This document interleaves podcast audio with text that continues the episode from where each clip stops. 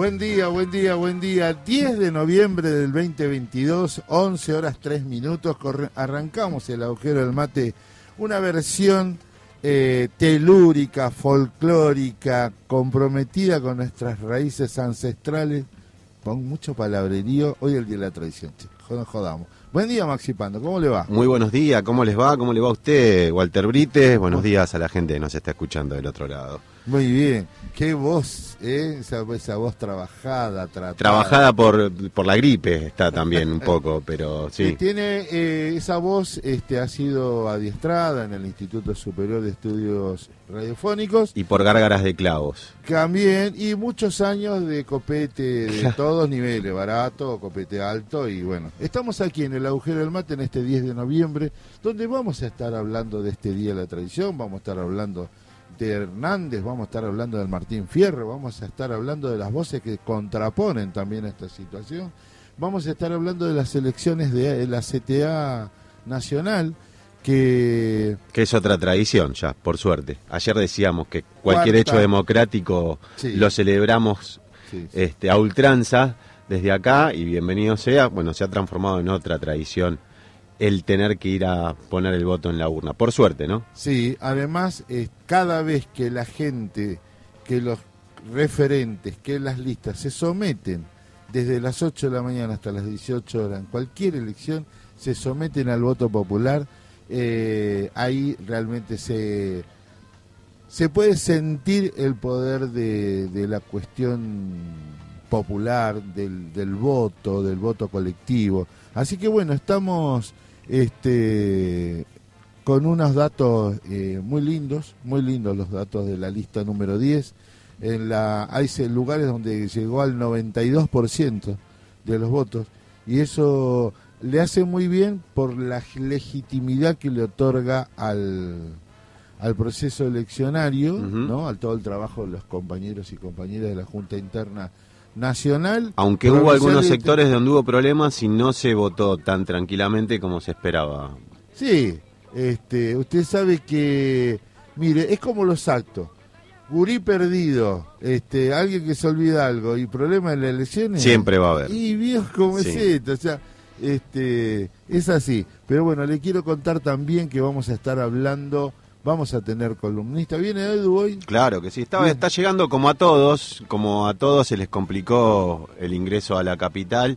Hay una gran manifestación de las organizaciones sociales en, en Avenida 9 de Julio, agrupándose en el Ministerio de Desarrollo, así que bueno, vamos a tener que esperar un poquito con paciencia y con la paciencia que hemos tenido todos para llegar a, esta parte del microcentro, porque del otro lado estaba bastante liberado, pero ya llegando, bueno, a los sectores de siempre, ¿no? al obelisco y este, en, calle Corrientes. Lo que pasa es que los movimientos piqueteros... del Ministerio de Desarrollo mueven un montón, ¿eh? un montón. Los movimientos piqueteros estaban movilizados porque hay, hay fuerzas que se contraponen porque en realidad nadie está cuestionando eh, de fondo la cuestión de los acuerdos, pero bueno, pero también de este lado eh, hay necesidades.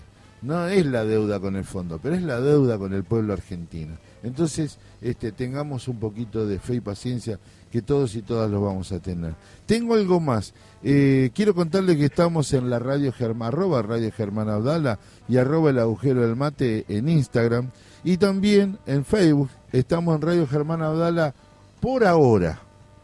Porque si siguen las notificaciones, me está llamando a todo el mundo que tiene acceso al Facebook, le está llegando una notificación. Sí. Este, vamos a ponerle Radio G Abdala y hagamos Facebook nuevo. Chao. Si la gente nos quiere, va, a venir. Hay una parte del equipo que no está tan conforme con esa decisión, que quiere tomar acá la dirección de, de la radio Germán Abdala. Lo vamos a debatir después. No, no, saquemos los trapitos al sol acá. no, pero les quiero contar que... ¿Por qué? Porque somos periodismo verdad nosotros. Bueno, hoy el Día de la Tradición, en función de... en, referencia a nuestro querido este José Hernández. Hmm. hoy, un día ¿Usted qué tradición eh, guarda? ¿O cuál celebra? el día de hoy? Sí, o digamos, ¿qué tradición tiene? En la caña con rueda el primero de agosto. Sí. Eh, comer guiso de lenteja o empanada el 25 de mayo, el 9 de julio, las fechas patrias. Eso es una tradición en mi casa. Sí. Eh, empanada fija. Sí. Después el, el acom- el otro puede, puede variar. Y tiene que haber chocolate, chocolate con maicena y pastelitos de dulce de leche. El 25. 25, Qué 9 de julio, el primero de mayo y asado. Si Esas no son se viene para acá en el, en el microcentro, siempre, Vamos a hay- traer, vamos a siempre traer. están los camiones. Vamos a traer este pastelitos de dulce de leche que hace la compañera Claudia. Upa, También el Día de la Tradición es un día donde predominantemente escuchamos música folclórica. Este, y ese va a ser uno de los metidos. Un día como hoy nacía el, el, el creador de la K-47. Que tendrá que ver anoche con mi churrasco. Sí. Pero, este, el, el pum pum hablando de tiros. Claro. Claro, es eso. bueno, y nada, este, quiero, quiero hacer referencia que, que un día como hoy, por eso tiene que ver todo con todo, se despedía Diego Armando Maradona con la famosa frase, ¿cuál? La que más le gusta a usted. La pelota no se mancha. Viva Perón. Bueno, Martín Fedele en la puesta en el aire, musicalización de esta jornada y toda la jornada de la del Mate. La producción periodística a cargo de la compañera Agustina Vargas, que hoy hace columna Gran Hermano. Redes, redes, la compañera Luli Delgado y mi compañero, amigo y mi hermano de lucha hace muchos años, Maxi Pando, hacen el agujero del mate hoy.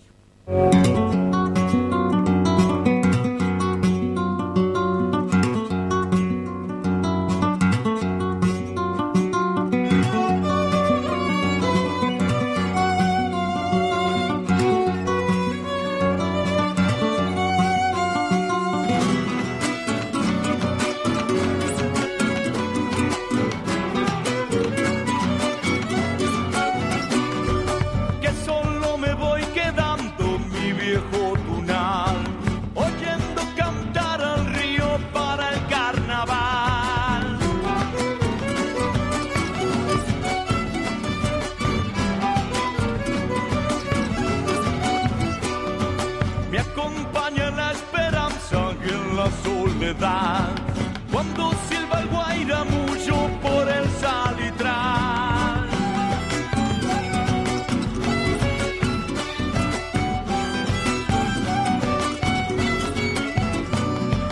Árbol fuiste bien coposo, pobre corazón. Árbol que quedó sin hojas, sin nido y amor. Dile, dile chacarera, esa flor azul.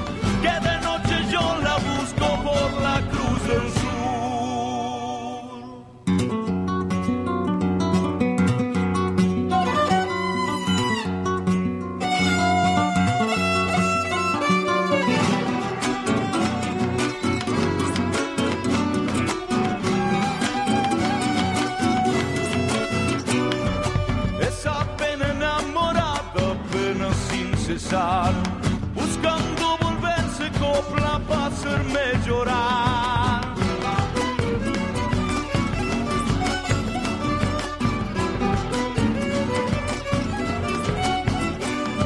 Amalaya con la suerte que a mí me ha tocado,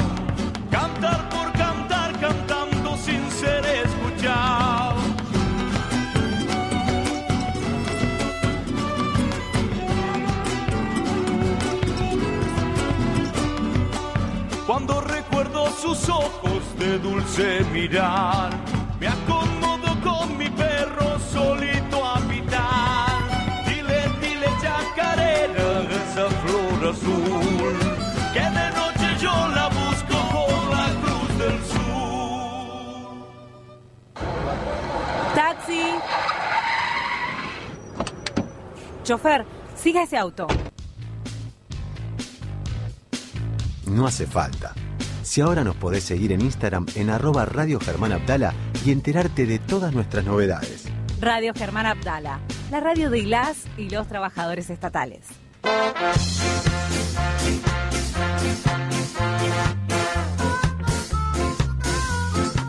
La versión, la versión que terminábamos de escuchar es del archivo personal que tiene Martín Fedele. Eh, hoy todo el folclore va a ser reversionado o, o actualizado en, en nuevas versiones, que eso hace muy bien porque ahí hay una fusión de músicos de rock haciendo folclore y la verdad la Flor Azul, yo la primera vez que la escuché la escuché por Mercedes Sosa en la cancha estudiante el día que vuelve después del atentado, el día después del atentado en la cancha estudiante de La Plata y no sé si todas las canchas en ese momento permitían eh, ese tipo de recitales con las vueltas de los exiliados. Sí. El autor de La Flor Azul es el padre de Diego Arnedo, eh, sino Mario, Ar- Mario Arnedo, Mario Arnedo Gallo. Sí. Eh, es el, el padre de Diego Arnedo, el bajista de Los Divididos, la banda que estábamos escuchando. El Ah, padre de él fue el creador de, de esa, de esa gloriosa música. Tiene mucha influencia igualmente Los Divididos del folclore dentro de Guanaqueando es algo hermoso, algo hermoso. Bueno, hoy todo va a ser así, va a haber reversiones o va a haber temas musicales que están buscados, pensados para entender esta, esta cuestión de seguir hablando de nuestra tradición. Obviamente, eh, José Hernández es una figura como toda en este país que divide aguas de un lado del otro, pero Sí, Belgrano de Colegiales, por ejemplo. pero te creo. aclaro, pero te O más o menos por ahí, Te ¿no? aclaro.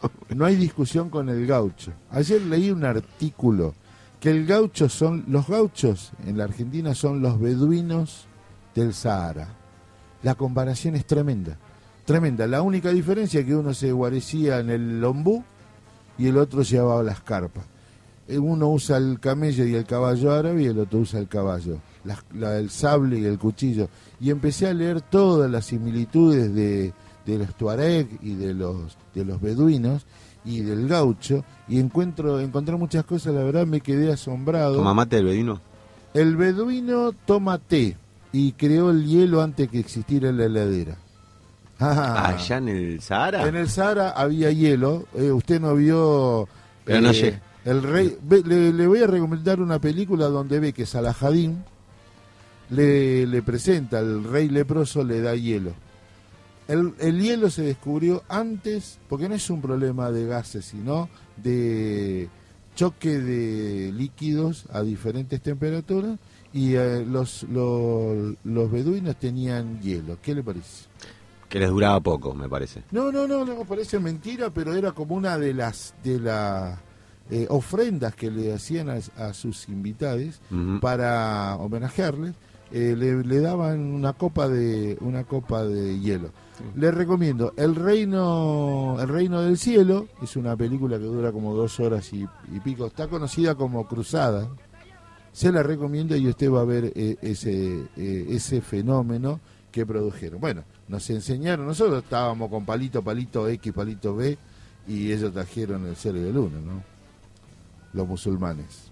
Sí. Estaríamos todavía con palito, palito B, X, Sí. palito B, y ellos trajeron el cero y el uno. Sí, No la, otra, que la otra que quedaba era agregarle dedos a la mano también, pero. ¡Qué hermosura! ¿Qué tiene para hoy usted?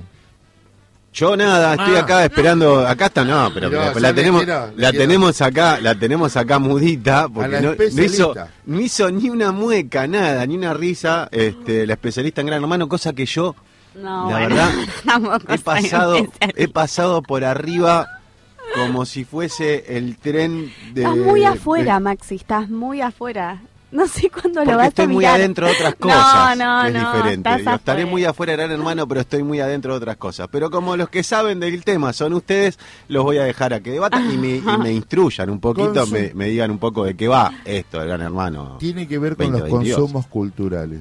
Sí, esta es la discusión de lo popular y masivo.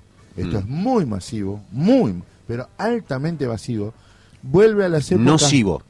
vuelve a las épocas donde el rating superaba el punto 20, 22, 23 Sí.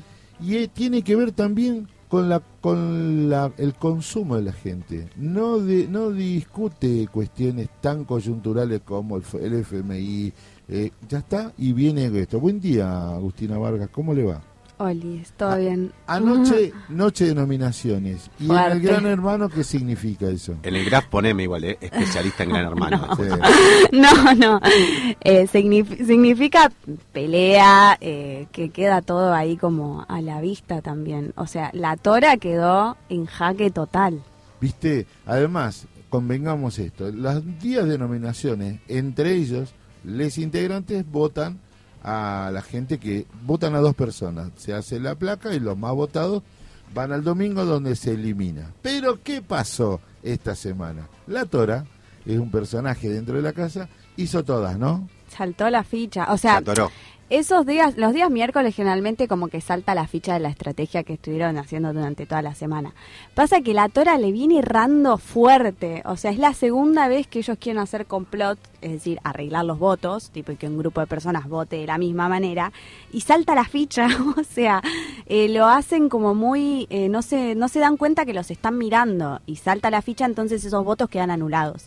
Eh, lo, lo que pasa ahora es que la Tora era la líder, había ganado la prueba y eh, están en vísperas de ponerle una sanción por lo que hizo. Eh, ¿Qué le sacan? Le sacan la oportunidad. para mí le van a sacar la oportunidad de salvar a alguien. Oh, oh. Entonces, que están Juan, Daniel, Agustín y Nacho nominados. Sí, ¿Cuántos hay en la casa hasta el momento? 16, sí, Ah, ya se fueron. Sí, sí, sí. ¿Cuántos? Eh, No, no. No, hay, no, 15, se fueron tres. claro. Se fue Mora, eh, se fue Tomás y se fue Martina. Claro. Tres se fueron. Ahora quedan 15. Exacto. Que se vayan todos. No, ¿No? Pero no, aparte con no. esto tiramos hasta después del Mundial. Sí. Claro, por eso digo, no, eso es lo que me, a mí me aterra un poquito. Pero bueno, entre ¿Usted Mundial y alguna Gran vez Hermano. vio un reality? ¿Le interesó algún reality? eh, sí, vi los primeros, los vi. ¿De Gran Hermano? Vi, yo me acuerdo que en la época que salió Gran Hermano había otro que se llamaba El Bar. Sí, en, Can- en Eh, América. En El América, el bar, el bar. Sí, en el bar estaba, eh, salió Pamela David y de Gran Hermano eh, Silvina Luna. En esa Sí, época a te estoy Silvina la conozco de Gran Hermano. Claro, bueno, en esa misma época estaba el bar, que era la producción de Pergolini, eran Ah, mucho mirá. más salvajes, este, con, a nivel- Polémico, seguro. Sí, sí, sí, sí. Pero creo que debo haber visto ese, esos dos, también era una cuestión etaria, era mucho más joven. Eh, me interesaba por ahí ese tipo de, de- de consumo, así como dice usted. Ahora la verdad que no, estoy bastante alejado. Igual para mí esta edición de Gran Hermano es transversal a todas las edades.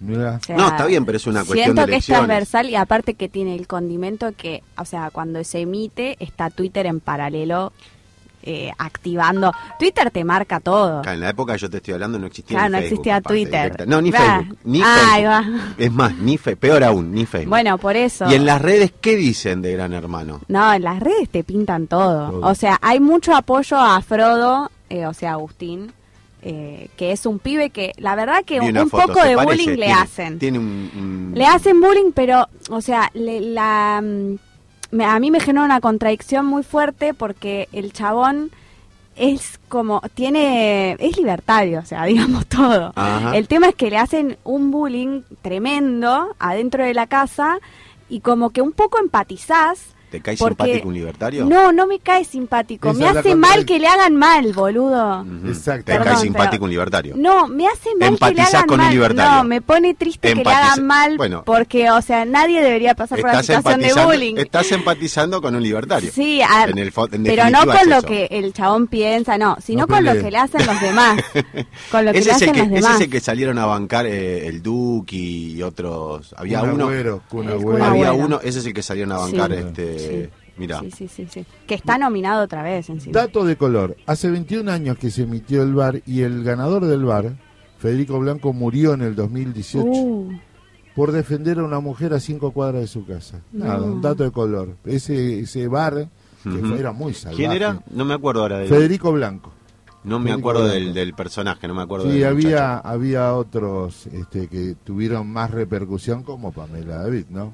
Sí, Pero- de hecho, aparte, mira, otra cosa que es eh, para, para mencionar y, y para rescatar. El bar, ya en, en esa primera edición, tenía una persona trans en, en- eh, dentro del staff. Que Bueno. hubo también, recuerdo, como una, eh, una situación violenta, Polémica, polémica, con, con uno de los integrantes. Pero en aquella primera emisión ya incluía dentro de, de los participantes una persona trans.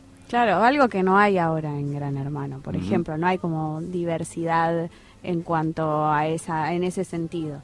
O Sí, sea, sí. como que mm, también esto, ¿no? Como que está la discusión de los cuerpos hegemónicos de- y, y demás que obviamente son televisivos, entre comillas, y que en la primera semana eh, salió un poco Twitter a decir eso, como, ¿qué está pasando? Claro. no metieron a nadie con el que yo por ahí pueda empatizar, pero es esto, es como que también los metieron así en esa con esas características para matarlos.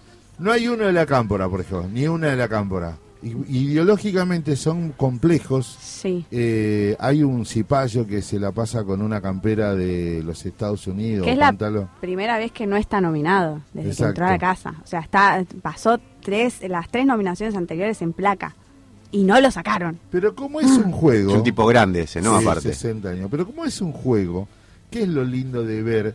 Que, por ejemplo, yo consumo mucho, me, me gusta mucho, miro todo lo que sea reality, todo lo que se cruce por delante. Vi La Máscara, vi Claro. este, eh, Bake Off, vi el de los cocineros, Masterchef. Masterchef, miré todo. Miré todo. Es más, quería proponerle al Tano a inscribirlo para que vaya a Masterchef. No sé, ¿no? Y porque, porque es una cosa de gran consumo. Eh, masivo y popular. Es muy masivo. sí. Como tal, lo construimos desde los medios, discutimos y conversamos. Hay todo un tanque de pensamiento, hay gente que está pensando por qué se los convocó, cómo se los convocó. Y en realidad nadie quería llevar algo que debata una cuestión, ni ideológica, religiosa, ni, po- ni política. Es pinchar Es rating que- para ese tipo de producto, me No, pero si vos te pones a ver, son tendencia en Twitter, pero no con un so- con una sola tendencia. O sea, entran como en cuatro o cinco tendencias y en TikTok también. Ayer 120 mil eh, eh, interacciones con el supuesto romance de dos integrantes. De 120 de Julieta. y Marcos. Marco. Y ese Marco es un pancho tremendo. No, igual Marcos es, es más vivo que todos los que están ahí adentro. Marcos es muy vivo. De hecho, le dijeron, eh, le fueron a hablar mal de Agustín, de Frodo en un momento. Y él lo primero que hizo, después de que le hablaron mal de él, fue ir y sentarse a hablar con Agustín al lado de la pileta. Sea, es muy inteligente. Miré, y Es que es, muy que es. inteligente. Y todos los otros diciendo, mirá, ¿qué estarán rosqueando? Claro. Y dice, ¿a vos cuál es tu pájaro favorito, tu animal favorito? Es muy Es inteligente. increíble. Y después cuando lo ves votar, es un, Sí, es un genio. es un francotirador, te la Sí. pega en el pecho. ¿Y ese quién es? Reiterame. Ese es Marcos, que es salteño. eh, Católico, muy católico, Católico, sí. apostólico romano. Es una cosa. Sí, sí, que quiere tener ahí amorío con Julieta, pero Julieta tiene novios. Después hay una Nañomo, Nañomo, que es correntina. No, Eh, no sabés lo que es. A Es- la bancamos fuerte. Sí, Constanza, co- llamada Coti, eh, es la que usa todas las herramientas que permite el, el sistema para este, votar, para mover las fichas, pero sin caer en la tentación de eh, hacer complot. Muy hábil, muy hábil. Y como dice, y como dice, hay una ex diputada del Frente de Todos. Romina, sí, sí, Sí, sí, sí, está sí. ahí. También eh, rosqueando fuerte con Juan y con Esa se Alfa. nota, esa se nota la sí. Esa se nota Esa la se rosca, nota es la verdad. rosca de diputados, ¿viste? Cuando tenés que tratar verdad. un, un- una ley, ¿viste? Un presupuesto. Lo que no me queda claro el supuesto romance. ¿Cómo un supuesto romance? Transmiten 24 horas y no me lo pueden este, No, verificar al pasa tema. que, ¿Qué, qué no, es lo que pasa, pasa Julieta no, supuesto? Julieta tiene novio, o sea, está muy enamorada de su novio, que está afuera, eh, Marcos no, no tiene, no, no tiene pareja y quiere ahí avanzar, pero no. ¿Y Real cómo hacía? ¿Y barrera. Real cómo hacía para conseguir las fotos de cualquier otra parejita afuera y te mandaba el supuesto No, romance? no, es que se ve el rechazo de 24 horas? Julieta. Entonces no es Claro. romance, Sí, Pero sí. no hay supuesto. Sí. El- el- el- la ¿Es correspondido? Y no, no afloja. Está ahí, está en el Claro, es prolegómenos. insistente. ¿Acoso o no?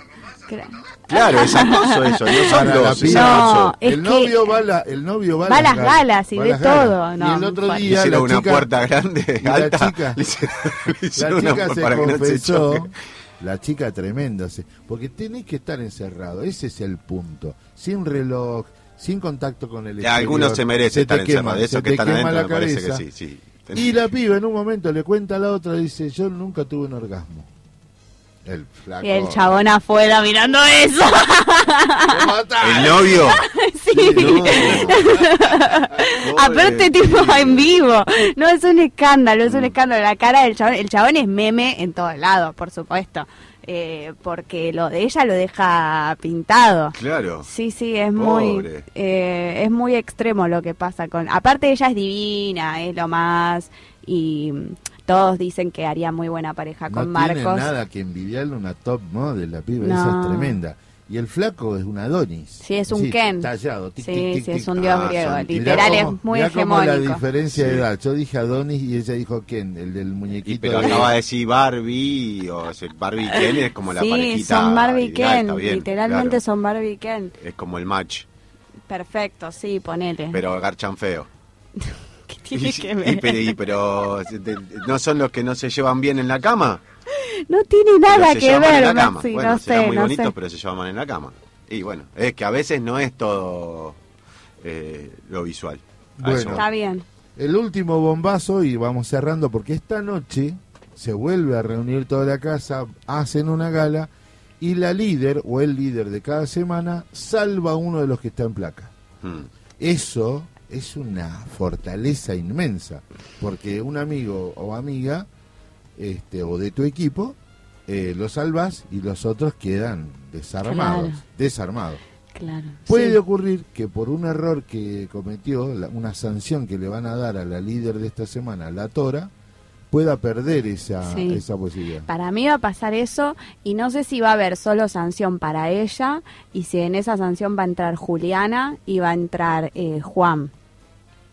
Pero ya le... Ya, ya Porque le- lo de Juliana y lo de Juliana y ella se vio muy claramente que mientras eh, la Tora cortaba no sé qué carajo en la en la mesa, ella le deci- le hizo así la, la C y no sé qué y Ese votaron exactamente igual. Ese claro, ese es el complot. Escucha, bomba de último momento y si te parece cerramos con esto.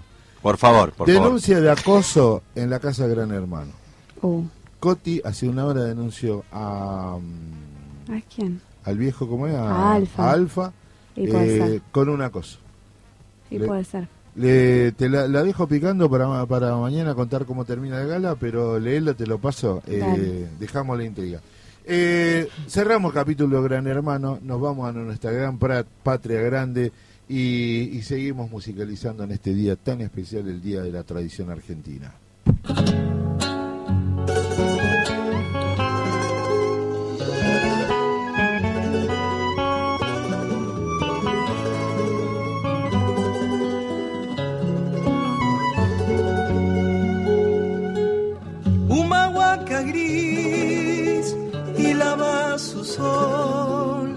Mojada de luz de verde sedal y picote punzón.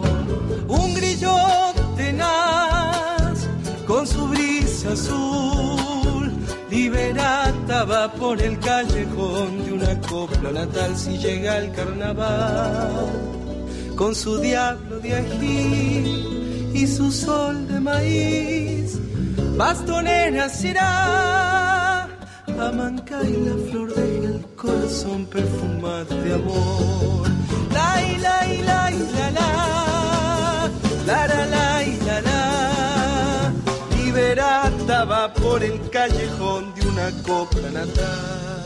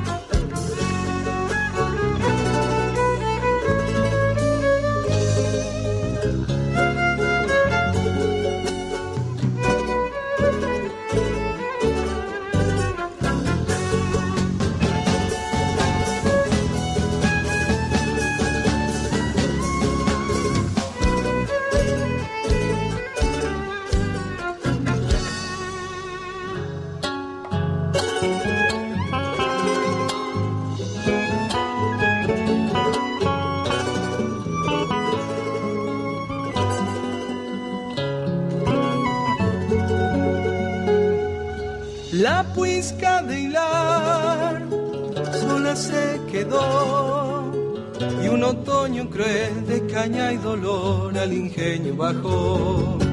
La puesta del sol también le esperó y al cerro tendió solferino y luz, un rebozo de amor si llega el carnaval, con su diablo de ají y su sol de maíz, bastonera será, y la flor deja el corazón perfumar de amor.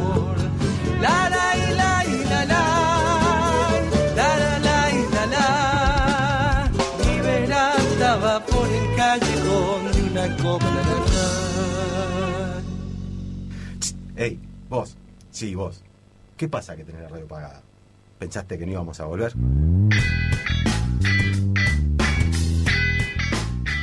Si lo bueno siempre vuelve. decidí que, que quiero que quiero volver a jugar al fútbol. La espera terminó. ¿Cómo íbamos a hacer la excepción? El agujero del mate. De lunes a viernes de 11 a 13. En Radio Germán Abdala, la radio de las y los trabajadores estatales.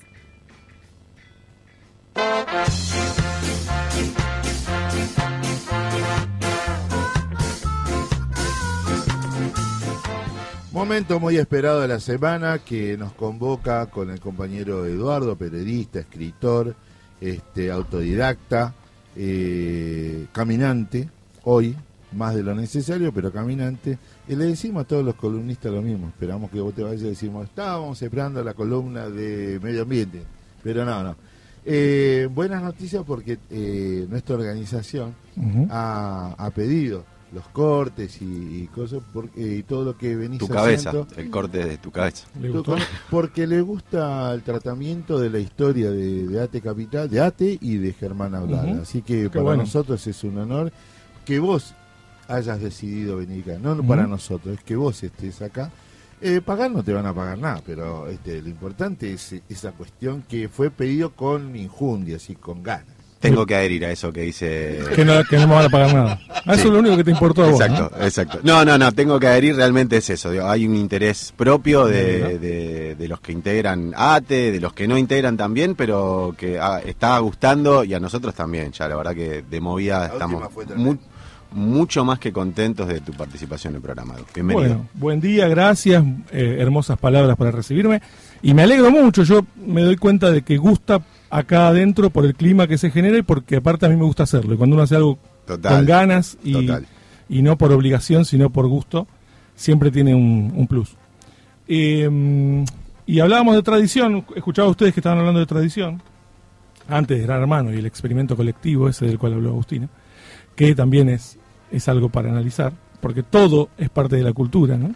A veces, na- una cosa, agrego antes de empezar la columna, a veces uno se, se vuelve sectario eh, o critica de sectarios a otros, pero uno cree estar afuera de todas las, Eh, como las yo, movidas yo culturales. No, no, no, yo no me meto con ustedes, Pando. No, no, pero yo me, me Hoy, hago cargo hoy me en conductor, me, me- me- me da más miedo todavía cuando es productor, porque me puede contestar. Ahora, la cuestión es que, digo, eh, el otro día hablábamos de, de esa, de esa imposibilidad que tenía eh, lo nacional y popular de representarse, de mostrarse, de hacer su trabajo en la dictadura, ¿no? Y en eso nos quedamos y, y en el 77, en el año 77, eh, empiezan a hacer la semilla de Anusate. Anusate, para el que no sabe, es la agrupación que crean Germán Abdala y otros varios compañeros, a veces hasta con más presencia que él al principio, eh, que, que empieza a cambiar ATE para siempre y a cambiar la historia de, de lo que venía pasando en dictadura, bueno, que ahora lo vamos a repasar un poco, pero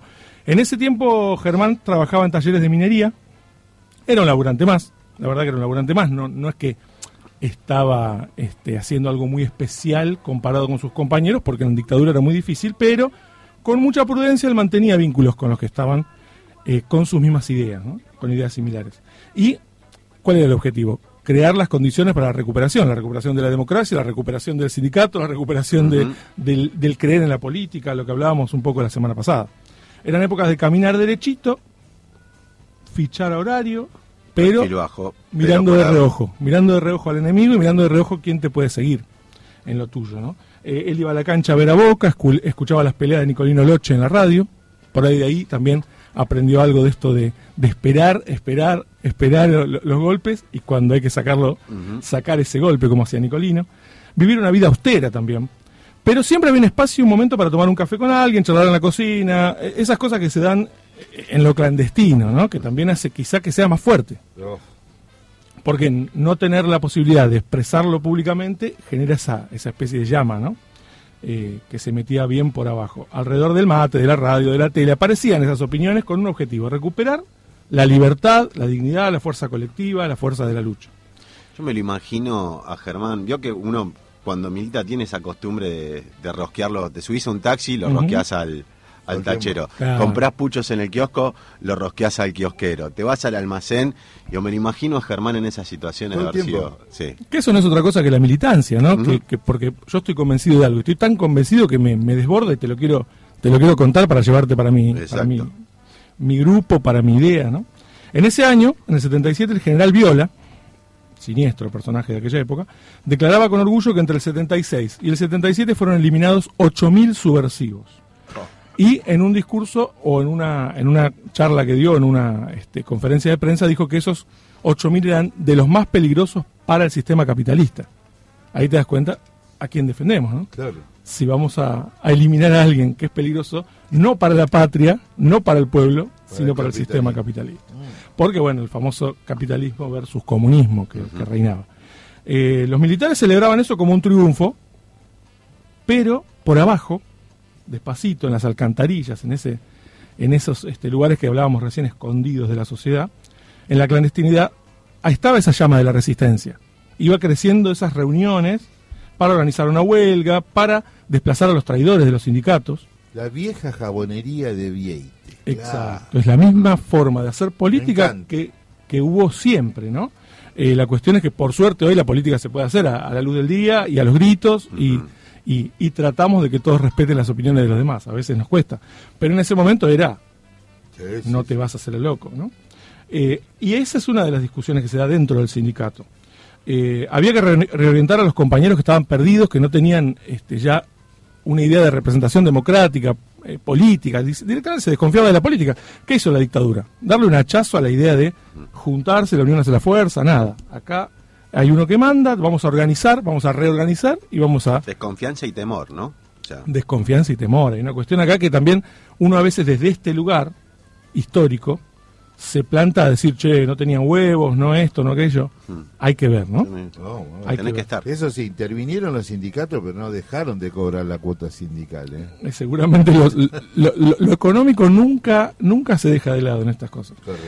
Y en eso andaba Germán, en, en traer esos compañeros, en, eh, con Víctor de Genaro, con otros sobre- sobrevivientes de la lucha, y era muy difícil contactar a los que estaban dispersos y tenían ganas de hablar de estas cosas, ¿no? Durante meses se fueron gestando conversaciones para hablar de, de las necesidades del sindicato, del pueblo, de la patria, en definitiva, ya que hablamos de tradición. Eran, ellos eran Germán Abdala, de Genaro, el Colorado Coagliaro, que estaba en Rosario, Carlos Casinelli, Carlos Custer, eran varios más, pero estos son personajes que hicieron eh, eh, fuerza, eh, tuvieron la fuerza suficiente en ese momento para, para lo que estamos hablando, que es la creación de Anusate. ¿no? El objetivo era recuperar ATE para los trabajadores de Estado, porque ¿qué pasaba en ATE? En ATE, ATE estaba dominada por Juan Horvat. Juan Horvat, eh, ATE en sí, no fue intervenida por el gobierno militar. Hubo una especie de autointervención. Exacto. Porque Horvat negocia y ahí este, lo que hacía lo que hacía la dictadura era eh, negociar y Horvat permitió que se expulse de la administración pública delegados que consideraban rebeldes.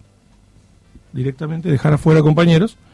Coagliaro se queja de esto. Hay un, eh, un momento en un plenario que Coagliaro eh, se queja de, de esta autointervención y de, y de la, de la expulsión de algunos compañeros. Y Horvat le dice, ¿qué querés? ¿Que aparezcamos todos en una zanja? Ahí surge un poco lo que dice, lo que decía Maxi. Ahora, sí, Coagliaro, estaba bajo, bajo un ala de traición igual lo de Horvath. ¿no? Coagliaro, ¿qué le retruca? ¿Qué le retruca a Coagliaro? Le dice, hay dos formas de aparecer en una zanja. Una, que nos hagan pelota a los militares. Otra, que nos tiren los compañeros por traicionar. Yo prefiero la primera. Eso es lo que le dice Coagliaro, ¿no? Claro, o sea, la si me tienen que tirar a la zanja, que me tiren los militares y no los Claro. compañeros.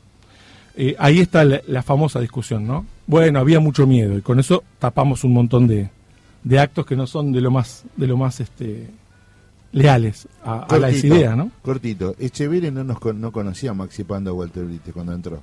¿Quién armó las listas? Nada más. Mm. Bien.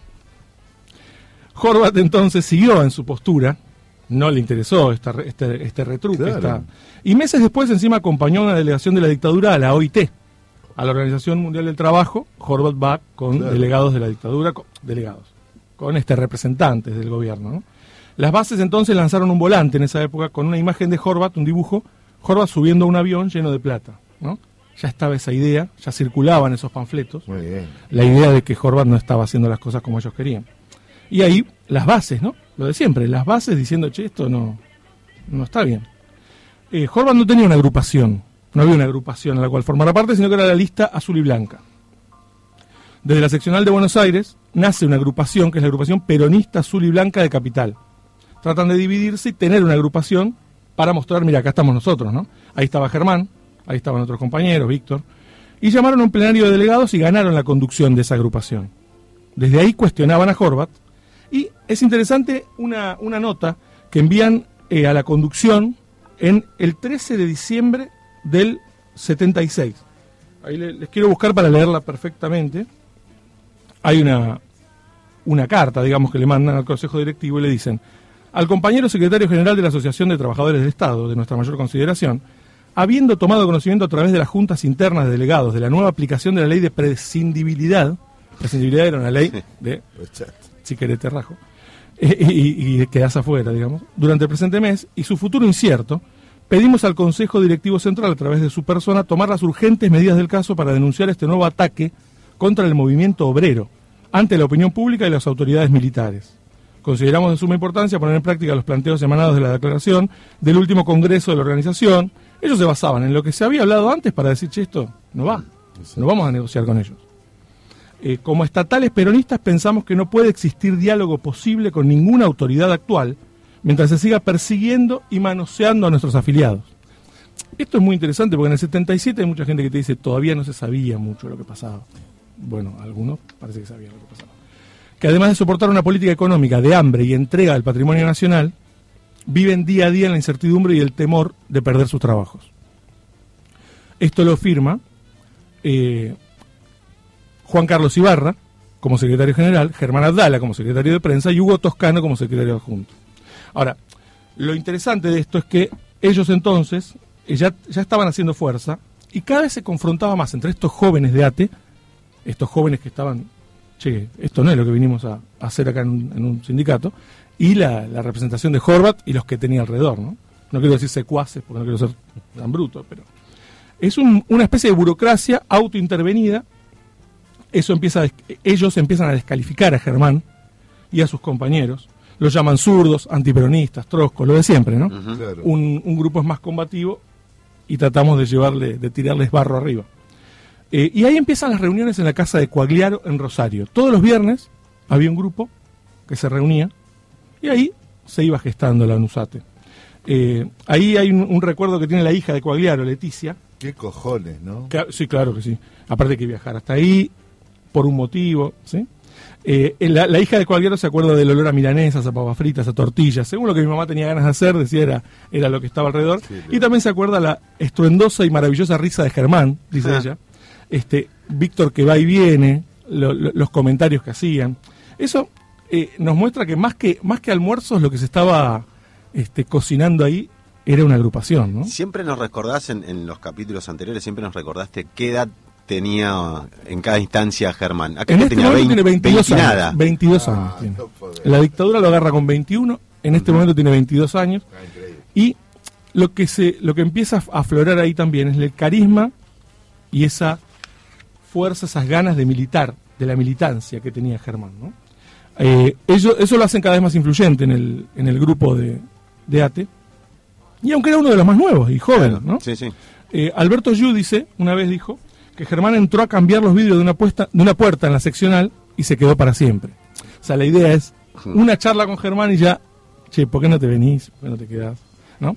Cuando Anusate todavía no tenía nombre, hay una, un documento muy interesante que recoge Norberto Galazo en su libro sobre Germán, que es eh, un documento que marca las bases de las posiciones sindicales y las posiciones políticas de lo que va a ser Anusate.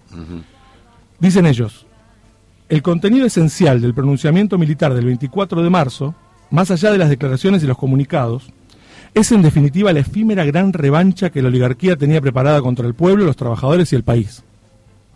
Ya hay una, postura fuerte ahí, ¿no? El último y dramático manotazo de una clase social que, sabiéndose históricamente superada, intenta sobrevivir, aunque ello la lleve a hundir a la nación en su más grande crisis. Esto es así independiente de si quienes desataron los acontecimientos tuvieron o no clara conciencia de lo que estaban haciendo. Ahí exculpa un poco a alguien, pero te dice, mira, a mí no me importa si sabías o no sabías. Sigue diciendo, el plan de Martínez de Oz acelera el proceso de descomposición de las estructuras montadas por las oligarquías hace ya más de medio, de medio siglo, y justamente por estar históricamente superadas nos obligó a una rápida recomposición de todo el esfuerzo político, social, económico, cultural. La palabra cultural, ¿no? Incluida ahí es muy interesante. Que había hecho posible en marzo y septiembre del 73, a los efectos de asumir y superar rápidamente la catastrófica herencia que dejara dicho plan económico. ¿Cómo termina este, este, este panfleto, este documento que ellos emiten? La responsabilidad de explicitar el proyecto y el plan que haga posible el surgimiento de la Argentina que todos queremos y anhelamos. Eso dicen ellos. Y a principios del 77, Y así no era plantar postura, ¿no? Sea, no era solamente una cuestión de trabajo. Ahí Y lo dicen, enorme. en- lo dicen todavía, en, eh, no había alcanzado el pico la dictadura. No, no, estaba... El pico de la Y dictadura. se sabía fue- mucho menos de lo que iba, de lo que estaban haciendo. Pero las bases sindicales eran lo- los, primeros atacados, Sí. por, fueron los primeros atacados por la dictadura. Pensemos que esto es mediados del 77, ya habían desaparecido a, a Rodolfo Walsh en marzo del 77, ya las madres empezaron a circular en abril, fines de abril, principios de mayo del 77, y en diciembre de ese año pensaron que ya estaba todo madu- maduro para lanzar la nueva agrupación, para, para ponerle nombre y salir adelante, en diciembre del 77. Recuperar el gremio para los trabajadores de Estado, ese era el, el leitmotiv. Se convocan para el 9 de diciembre del 77 en Carlos Calvo al 3000, no muy lejos de acá Hmm. en la casa de Nazaret, que era un lugar muy seguro porque estaba dentro de la parroquia de Santa Cruz. ¿Por qué eh, ese era el lugar? Porque Carlos Cluster tenía relación con, con el catolicismo, Totalmente. tenía eh, una, una movida ahí. Y este era un convento enorme, con Lo ja- conozco. jardines, con salones. Tiene un, eh, no, el, Ah. el complejo tiene un mural enorme también adentro. Es un lugar donde han Bueno, acá- albergado a compañeros y compañeras. Acá estuvieron en esa época las reuniones de las madres. Claro. Las madres de Plaza de Mayo. ¿Y quién era la que armaba esas reuniones? Azucena Villaflor. ¿Y, por, y, y quién era el, el gancho para entrar en esta parroquia? Dos monjas francesas, llamadas Alice Domont y Leonie Duquet. Las famosas monjas francesas que el 8 de diciembre, piensen que la, la convocatoria de, de Germán y sus compañeros era para el 9, y el 8 de diciembre entran militares, se llevan a Azucena Villaflor y a las monjas francesas, eh, varias madres también se llevan con ellos, pero a ellas tres las asesinan, Sí, sí, sí. van a la ESMA, aparecen muertas, un día antes de la reunión que tenían Germán Abdal y sus compañeros para crear Anusate. Cuando se enteran Coagliaro, Víctor, bueno, perdona, hago una aclaración por el que no sabe, cómo descubren este, este, este grupo de, de madres por Alfredo Astiz, que en ese momento se había infiltrado en este grupo de madres de Plaza de Mayo, con el nombre de Gustavo Niño, y este, estaba ahí como un chico más que quería colaborar, y no era otra cosa que un, un entregador y, y trabajaba para los militares. Cuando se enteran, Coagliaro, Víctor y, y los demás compañeros dudan de hacer la reunión. Che, pasó esto y mañana nosotros nos vamos a reunir. Germán es uno de los que más insiste en juntarse, quizá un poco temerario, quizá un poco ya teniendo adentro eso que lo va a llevar a, la historia después. Y entonces el 9 de diciembre del 77 se produce el encuentro que da inicio a la nueva agrupación que va a cambiar la historia de ATE y del sindicalismo argentino para siempre, que como vemos, como todo proyecto colectivo y como la tradición que hablábamos hoy, es una de las tantas cosas que crece desde el pie.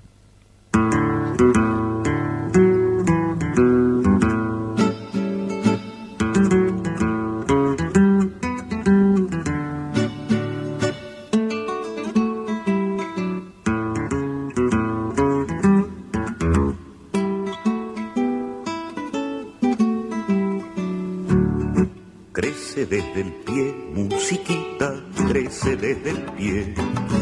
Uno, dos y tres, derechita, crece desde el pie. Crece la pared, por crece la pared. Crece desde el pie, amurallada, crece desde el pie.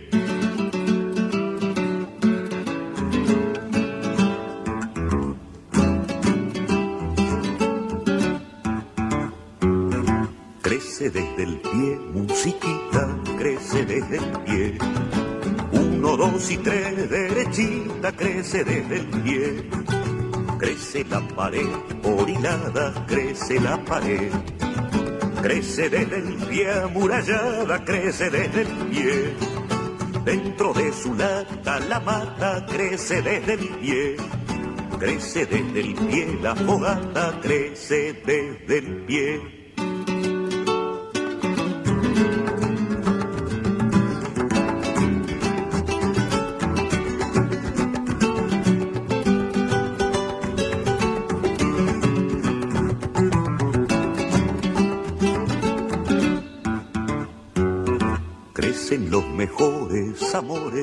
Crecen desde el pie. Para sus colores las flores crecen desde el pie. Crece desde el pueblo el futuro, crece desde el pie. Animada el rumbo seguro, crece desde el pie. Cantan para usted los cantores, crecen desde el pie. Un poco de fe y los tambores pueden florecer.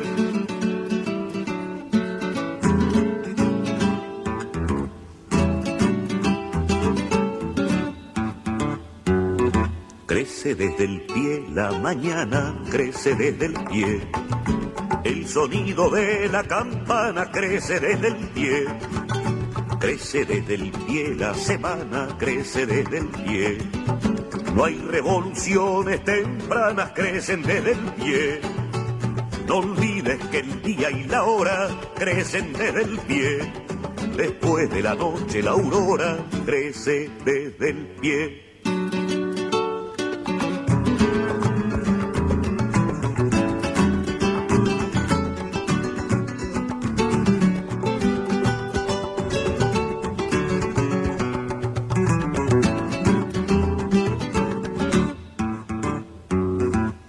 Crece la pared por hilada, crece la pared. Crece desde el pie amurallada, crece desde el pie. No olvides que el día y la hora crecen desde el pie. Después de la noche la aurora crece desde el pie. Crece desde el pueblo el futuro, crece desde el pie. Anima del rumbo seguro, crece desde el pie. Taxi. Chofer, siga ese auto. No hace falta, si ahora nos podés seguir por Instagram en arroba Radio Germán Abdala y enterarte de todas nuestras novedades. Además, recordá que nos podés escuchar desde donde quieras a través de nuestra app Radio Germán Abdala. Disponible para iOS y Android. Radio Germán Abdala, la radio de las y los trabajadores estatales. Y los trabajadores estatales. ¿Sabías que podés acceder a entradas con descuento para ir al teatro? También tenemos entradas gratuitas. Reserva tus entradas entrando en la web. Cualquier consulta, escribir a culturas.atecapital.org. ¿Te vas a casar o unir civilmente? ¿Cumpliste un aniversario de bodas de plata o de oro? Te regalamos una estadía en diversos destinos y te damos un subsidio de 25 mil pesos. Lo podés tramitar mandando un mail con el DNI de ambos, el certificado de casamiento o unión civil y el comprobante del CBU a subsidios.atecapital.org. Generar hábitos saludables a través del movimiento y el deporte es el objetivo de la nueva propuesta que realizamos desde AT Capital. Es por eso que ofrecemos Suter Venezuela, descuentos exclusivos para afiliados y grupo familiar directo. Solicita el voucher para el beneficio. Más info al 0810-222-7883. ¿Sabías que tenemos convenio con la Asociación de Psicólogas y Psicólogos de Buenos Aires? Podés acceder a los servicios profesionales del Programa Asistencial de Salud Mental. Contamos con 30% de descuento para los afiliados y su grupo familiar directo. Para solicitar turno, comunicate al WhatsApp 11 68 90 7302. ¿Tuviste un IGE? Te entregamos el subsidio por nacimiento.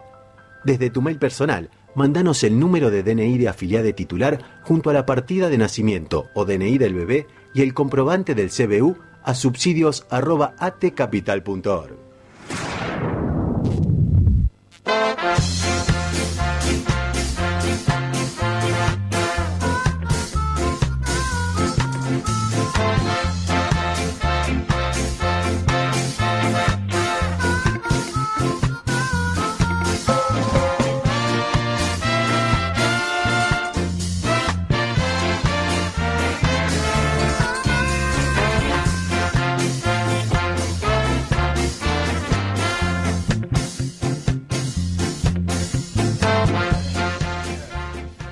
Estamos nuevamente en el aire, estamos aquí en el agujero del mate. Cambio en el primer equipo.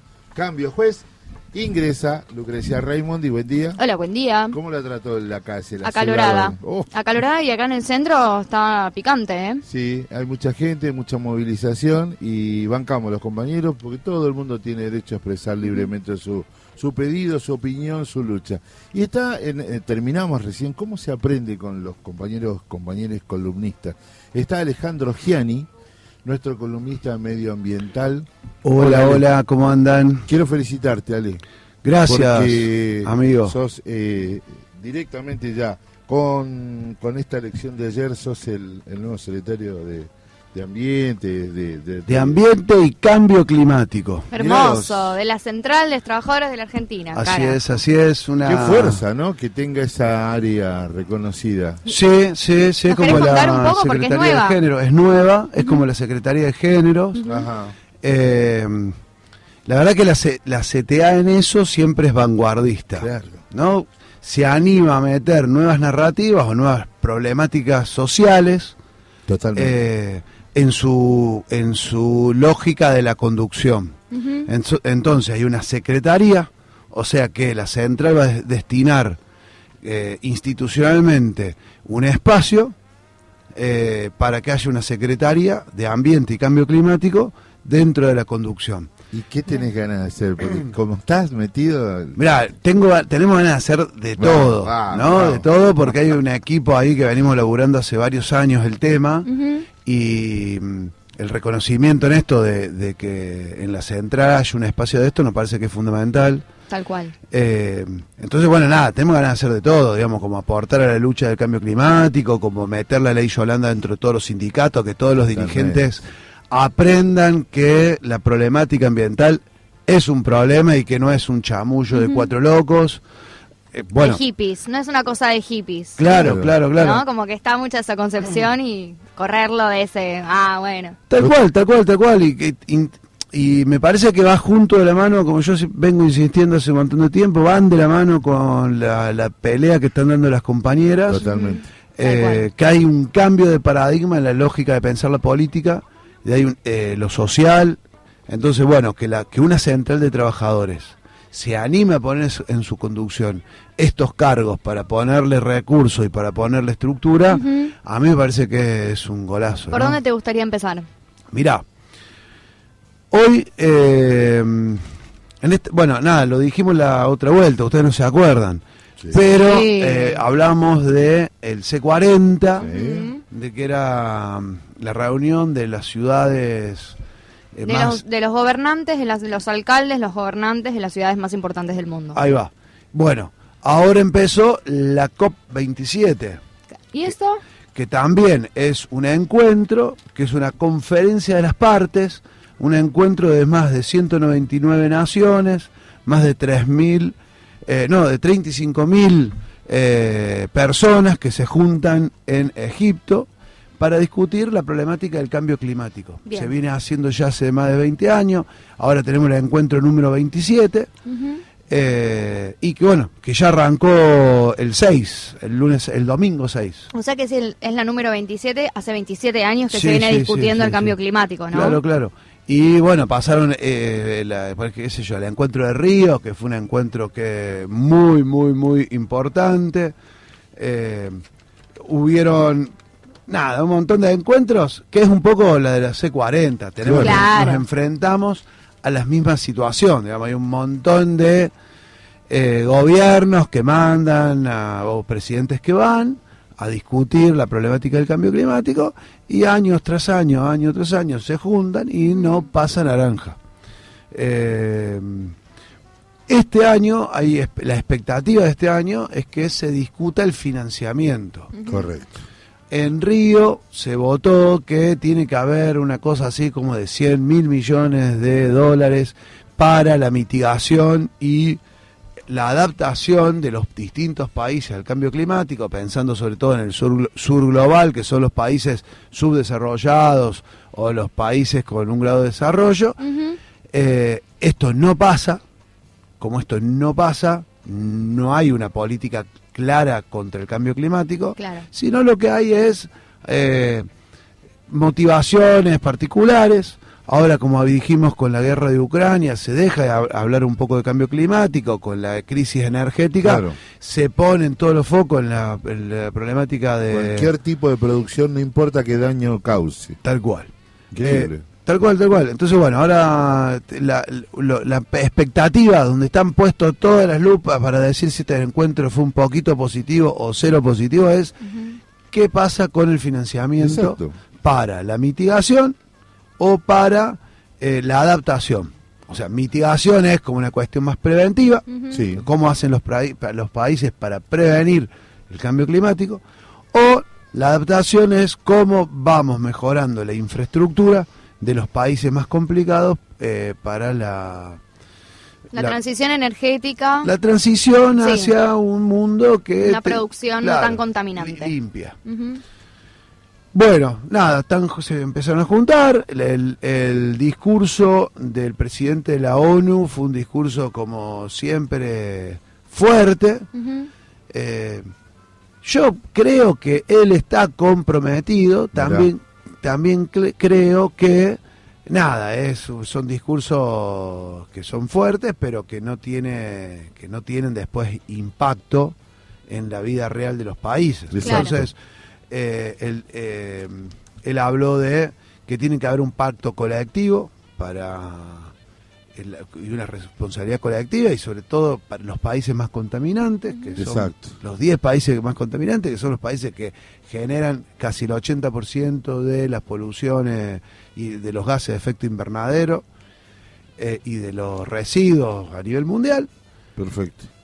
Y eh, hablo de una cosa que está buena porque a nosotros nos da un impulso para los países que tenemos una tradición más combativa, que es ponerle un impuesto a las petroleras eh, por, las, por las ganancias extraordinarias. Sí, Claro, totalmente. y sí. Eh, que la ONU se anime a decir esto ya es importante. Ujú. Está bien. Y sí, porque da un puntapié para que después los estados puedan Claro, tomar claro. políticas concretas respecto Tal de cual, eso. tal cual.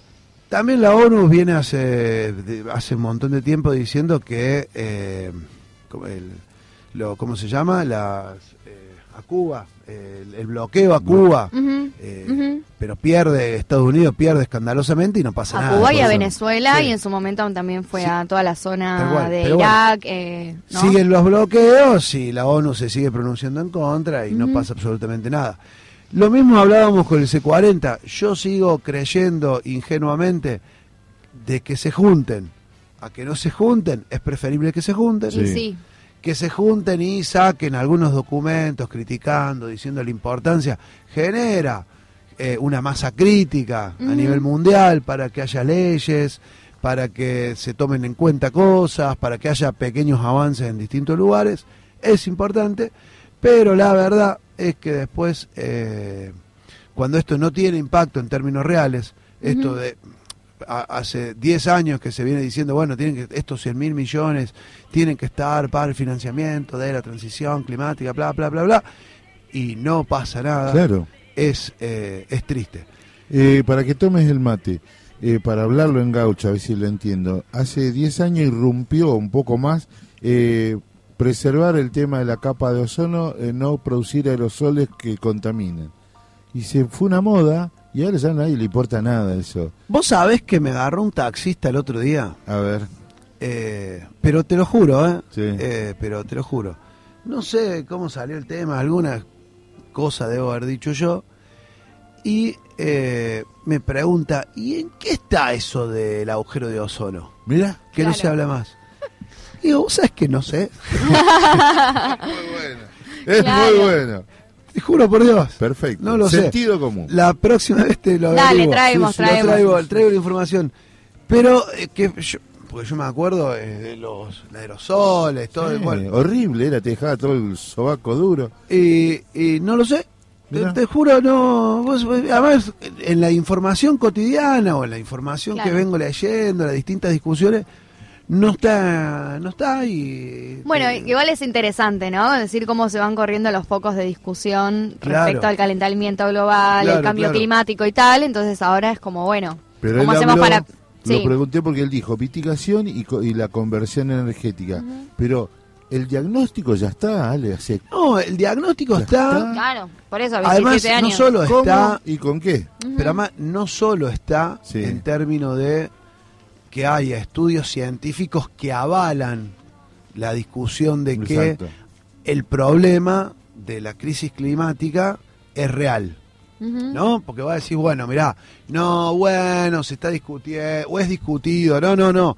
Hay un consenso del 100% de todo el mundo, de todas las tomas de las temperaturas, de que año a año viene siendo un récord en la suba de temperatura. Claro. Eso es así. No, y Sí, que además sí. también se ve en, en En la los suba- cambios, ah, y en los cambios en las estaciones. Claro. ¿Cuánto frío pasaste en invierno? Y la verdad que no Sí. tanto frío, o sea, nunca hizo menos de 10 grados. Sí, sí, sí. Eh, En la ciudad de Buenos Aires, ¿no? y- Depende y, de a la nivel ciudad, pero- mundial vos tenés eh, situaciones de, de crisis eh, que las fuimos contando acá y en Locos por el Reciclaje, Sí. de lo que está pasando en el mundo de o inundaciones o Claro. desertificación o migraciones masivas de poblaciones Exacto. porque ya no pueden cultivar tierras, Incendios. eh, incendios. Bueno, eso lo venimos viendo en términos objetivos. No es que hay, eh, no hay, no hay posibilidad. Lo que no hay es que nuestros gobernantes se hagan cargo, en términos objetivos, de que de apretar el acelerador en términos de transición. Claro. Exacto. ¿Por qué? Porque hay que tocar eh, poderes reales. Vos me preguntabas de la ley de humedales acá en la Argentina, que se, ahora hay una posibilidad que se trate y no hay quórum. Bueno, el lobby sojero, el lobby de las multinacionales, eh, las empresas eh, más importantes, ponen mucha plata para que estas cosas no pasen. No pasen. Que ahora el PRO no está, no está mientras te, Claro. te acoto, mientras te tomas el mate, que o sea, supuestamente se iba a tratar hoy en comisión eh, la ley de humedales y el PRO no está dando quórum. eh, por presión también de los gobernadores, de algunos gobernadores que están a su vez recibiendo presiones por parte de las Claro, empresas, claro, ¿no? porque, Claro. porque incluso, que tampoco se dice, eh, hoy estaba leyendo que es- este mes hay un nuevo récord de extracción de vaca muerta, Mm. cosa que nos pone contento a todos. También la ley de humedales va a llevar el problema a que se protejan un montón de lugares con áreas petroleras. Claro. Claro. Entonces, está esa, me- es- esa discusión eh, de, de- de la- del cuidado de la naturaleza, se cruza transversalmente en todo. Claro. Entonces, es un problema para todo el mundo.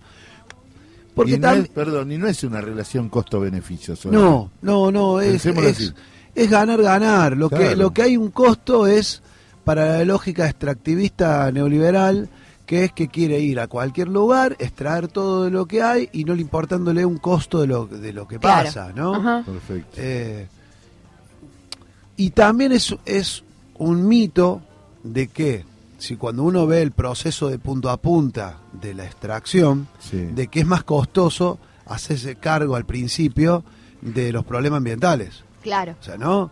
Eh, cuando uno ve que determinadas eh, monocultivos, después la regeneración de esa tierra que se hizo pelota en 5 años o en 10 años, la- es más cara la regeneración. Claro, pasa que el que, el que la explotó se fue con sus capitales y el costo le queda a otro.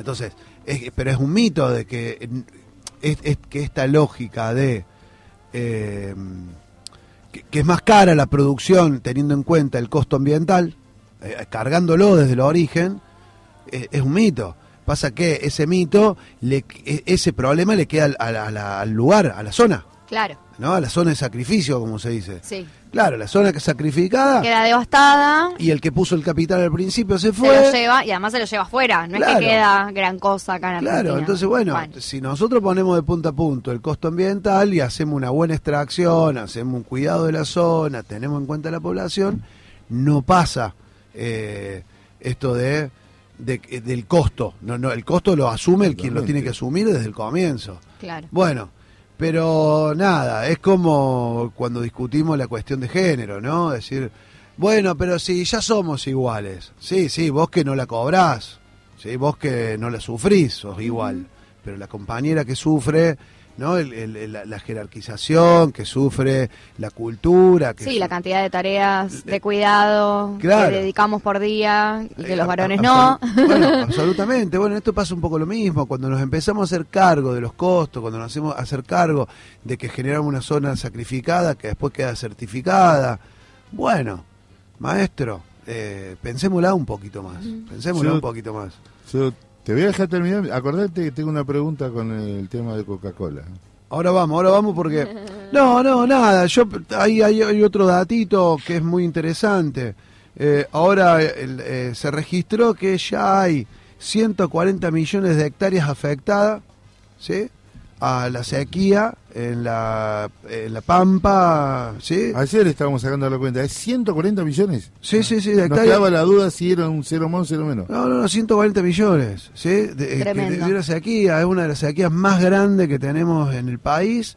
Eh, Y además La Pampa siendo una provincia Claro. agricultora. ¿Se acuerdan cuando hablábamos del Amazonas el otro día? Sí. Claro. Bueno, bueno, en los regímenes de lluvia, si no se controla el Amazonas, si no se tiene en cuenta las distintas sequías en todo el continente, que esto que decíamos de eh, el ecosistema, que toda. Latinoamérica es un sistema integrado de eh, geológico, ¿no? Eh, ecológico, es que lo- las sequías en un lugar van afectando a otras. Bueno, la deforestación de un lugar va, va- afecta a otro, que, la, que los- la bajada de los ríos, la subida de los ríos va afectando a otras regiones. Bueno, todas estas cosas van influyendo. Pasa que como eh, también el neoliberalismo, la, racionalidad occidental hoy es unilineal, no junta un, he- un hecho con otro.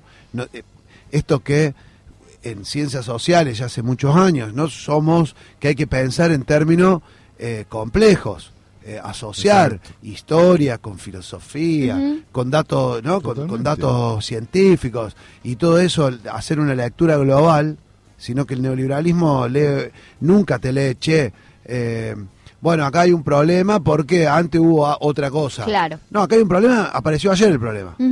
Como Claro. Macri, hoy así, viste, como en su libro Macri. Se olvidan. Acá no hubo pasado. Yo no goberné. no, puedo empezar de cero.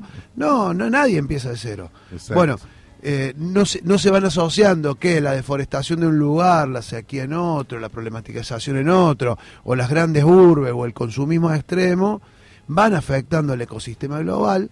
Bueno, pasan estas cosas. eh, perdemos la posibilidad de pensar eh, más, más, más, eh, complejamente. Te escucho hablar y ya y quiero ver dónde te vas a ubicar acá en la CTA. Mirá, va, no sé, esto va a ser... porque- difícil. Pará, porque te quiero contar. Estuvo Matías Barrotaveña ayer de. No, antes de ayer. Compañero de legislatura de peronismo Ayer, por ayer. la ciudad. Ayer por peronismo por la ciudad.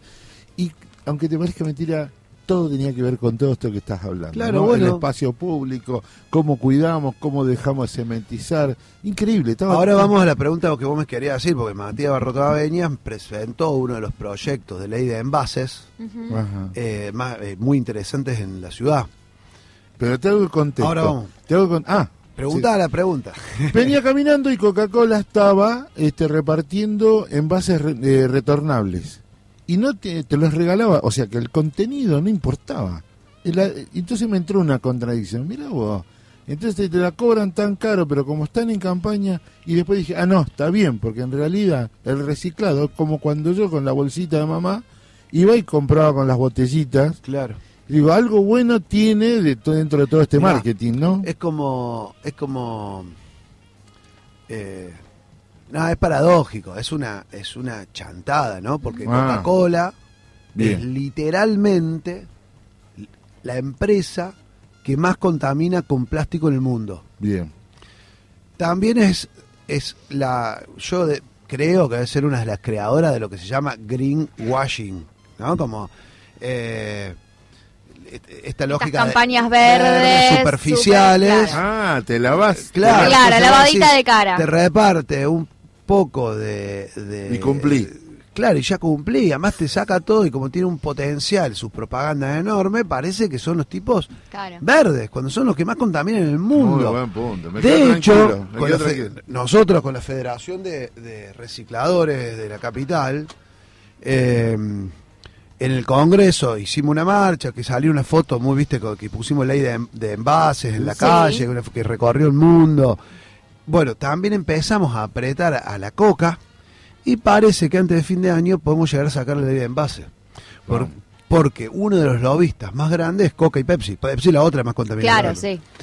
Eh, entonces estamos, estamos discutiendo, bueno, parece que vamos a sacar, ¿por qué? Porque los tipos, si no sacan la ley de envase, también empiezan a ser escrachados y eso puede ser una, una, una propaganda enorme en contra en el mundo Claro. eh, que haya que nosotros los recicladores latinoamericanos le, le peguemos. Ahora la Y con ganas, ¿eh? Claro, claro. Y ahí el tema es la discusión fuerte por la tasa, por una tasa que, que- que queremos que las empresas que más envases pro- eh, producen paguen. Eh, bueno, nada, una discusión larga, digo, pero por- para ver cómo se financia. Claro. Puede, puede haber una ley, pero si esa ley no está financiada, Es lo es letra muerta. Claro. Después hay una discusión que tenemos incluso interna, es que eh, la ley de envase no tiene que, yo- un poco lo que nosotros estamos diciendo es, tiene que financiar a los recicladores como, como sujetos protagónicos, pero tiene que exigir, tiene que exigir lo que se llama GIRSU, una gestión integral de residuos sólidos urbanos, y que eso sea tomado por los municipios. Porque si a nosotros como cooperativas, como recicladores nos tiran guita, es genial, ante que nada es buenísimo, ¿eh? Pero nosotros también tenemos que exigir que haya sistemas, que los municipios se hagan cargo de la recolección de residuos y separe la recolección de residuos húmedos de secos y que la- com- como logramos en Capital y que los secos se la den a las cooperativas. Claro. Y eso legislado. Ale, igual para el redistribuir, o sea, separar el residuo seco hay que tenerlo limpio, ¿no? Sí. O no sí. necesariamente. A ver, sí, depende qué residuos. Por ejemplo, el PET, ¿no? La, que- los envases de plástico. Sí. Y a veces si están limpios o sucios, lo importante es que los separen. Pero por ejemplo, el cartón y el papel, si no lo, si no lo separan limpio y no hay un cuidado específico de los consumidores, te lo dan contaminado y entonces la empresa que te lo compra no te lo compra. Claro, entonces Eh, en realidad hay que tener especial atención con los cartones, los papeles. Sí, sí, no, sí. No tanto con, no sé, el envase del queso untable o la leche. Claro, bueno, pero ahora si querés vamos, hagamos un programita que contemos Dale. cómo se recicla Eso, cada uno. trae, traeros. Pero no, en principio es, si separamos lo húmedo de lo seco, ya es un golazo. Totalmente. Perfecto. Totalmente. Te voy a regalar en el día de hoy, porque vos sos de origen cordobés, te vamos a regalar en el día de tradición, hoy es toda música referida, reversionada, preparada por el compañero Martín Fedele. Alejandro Giani, queremos ser parte de esta lucha, de este lugar nuevo que tienes en CTA, así que bienvenido y gracias por la columna. Vamos.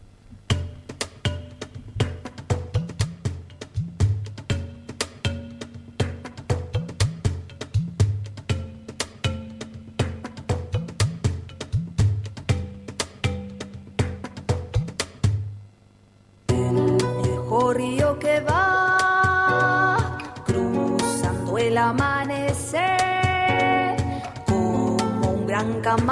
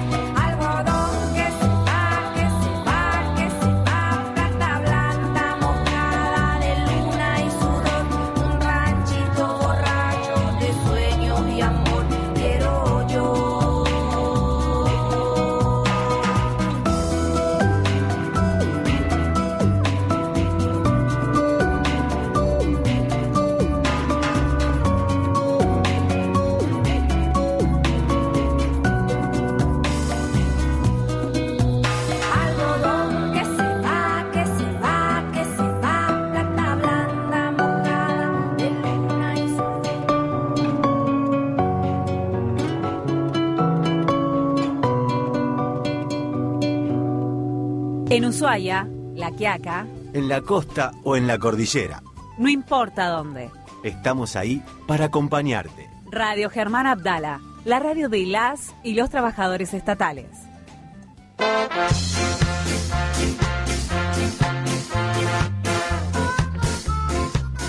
Divididos, Tonelec, eh, Bruno Arias, tremendo, tremendo. Sí. La mañana musical es hermosa. No se puede ablandar, no se puede ablandar porque lo- lo- todos los temas son de una dureza tal que tratamos de visibilizarlos, pero, pero venimos muy bien. Yo quiero contarles que está en contacto telefónico con nosotros Raúl, Raúl Gomey, compañero de la SRT, de ATSRT, es el delegado general. ¿Cómo te va Raúl? Un gusto saludarte. ¿Qué tal? ¿Cómo estás? Gracias por llamarme. No, lo, lo queríamos porque todavía nos- la gente no toma conciencia, eh, le estoy contando a Lucre y a la audiencia, de todo lo que incide aún los funcionarios que nos heredó el macrismo, vamos a ponerle ese título, nos Sí. heredó el macrismo, y que siguen pe- persiguiendo a los compañeros y compañeras sindicales, ¿es así, Raúl? Sí, claro, y sigue persiguiéndolos y tiene planes mucho más terribles. Yo no sé si leyeron, a mí me costó leerlo, Sí. El libro, el último libro de Macri, ¿para qué? Y hay que estar, leerlo con un balde al lado, un reliberán, ¿no? Sí, sí, la verdad que yo no, no puedo creer que el tipo crea que hay espacio social y espacio político para hacer lo que él dice, porque básicamente lo que dice, asumo y de una hago la reforma laboral, hago la reforma previsional, elimino los subsidios, eh, elimino los planes, todo, todo junto quiere hacer. Por supuesto, si hace, trata de hacer todo eso, vamos a estar todos en la calle, no tenga la menor duda. Esa parte no la entiende. Pero llegó a decir en alguna entrevista que no me acuerdo dónde, bueno, si me tengo que bancar un muerto, me lo banco. Claro. Es muy fuerte todo eso, ¿no? Exacto. Es decir, a mí me da pánico, no la vuelta de Juntos por el Cambio, la vuelta de Macri, porque si fuera Rodríguez Larreta, bueno, va a tratar de hacer muchas de esas cosas, pero es un dialoguista, es un hombre que sabe, que entiende los límites, que además empezó a entender la política, ya la entiende en realidad. Este, es, es más de centro, digamos, ¿no? Ahora, un Macri de nuevo, nos quedamos sin país directamente, ¿no? Claro. ¿Y cómo están viendo en particular eh, la situación en las ART? ¿Qué, qué fue lo que pasó? Así le contamos a la audiencia. Con las ART, No, En las, perdón. E- en las CRT. En la, en la superintendencia de riesgo del trabajo, este, que han quedado funcionarios, hay que han quedado funcionarios del macrismo y como en otros tantos lugares que siguen dañando y molestando esta- las funciones eso, que- actuales, ¿no? claro, ¿qué es lo que están haciendo? Sí, bueno, eh, en, en ese en ese escenario eh, en realidad pasa a ser responsabilidad del gobierno del gobierno nacional, porque Claro. eso se podría arreglar, se podría Sí, arreglar. te doy toda la razón. Eh, vos tenés el poder, tenés el poder presidencial, no es menor. Eh, yo creo que que eh, esa es una cosa que Alberto podría corregir. Está bien, está, está- no está en su mejor momento ni nada, pero digo, para esto le alcanza, sí, sí, sí. Sí, la superintendencia de riesgo de trabajo están haciendo, digamos, son dañinos, no, está bien, sí que fu- funciona, pero no, no como debiera. Exacto, exacto. En, la en el gobierno de la provincia de Buenos Aires y nosotros tenemos enquistado en agricultura. No es un tema menor, pero bueno. No, no. Este, nosotros queríamos de esta manera este, tocar esta cuestión y nosotros agradecerte por este contacto telefónico. ¿eh? No, con mucho gusto, cuando ustedes quieran, compañeros. Dale, muchas gracias. Música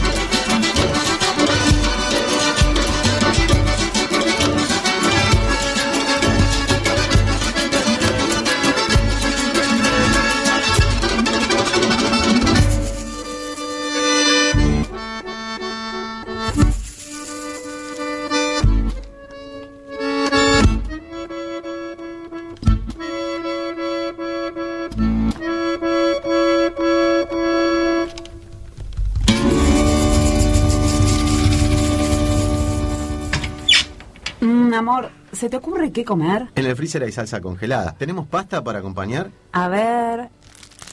Hay fideos, Ya comimos ayer. ravioles. Mmm. Tienen nueces. No, no me gustan. Si no. Estos. em, ¿Cuáles? los que son con papa. Como con forma de oruguitas. ¿Añolotis? Los del 29, que tu nona hacía siempre y le salían riquísimos. Si te dice gnocchi, es porque te quiere bajar el precio. El agujero del mate, de lunes a viernes de 11 a 13, orgullosamente estatales.